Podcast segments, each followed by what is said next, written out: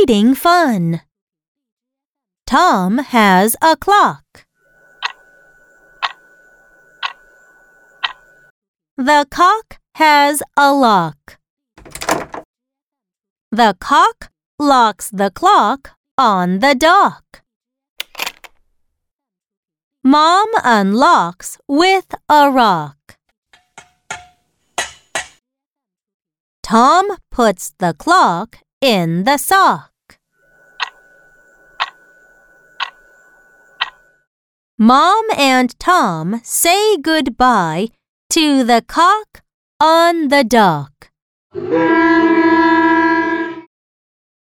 Now, read with me. Tom has a clock. Tom has a clock. The cock has a lock.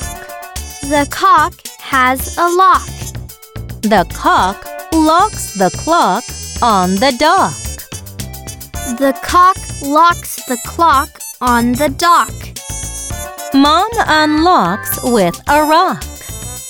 Mom unlocks with a rock. Tom puts the clock in the sock. Tom puts the clock in the sock. Mom and Tom say goodbye to the cock on the dock. Mom and Tom say goodbye to the cock on the dock.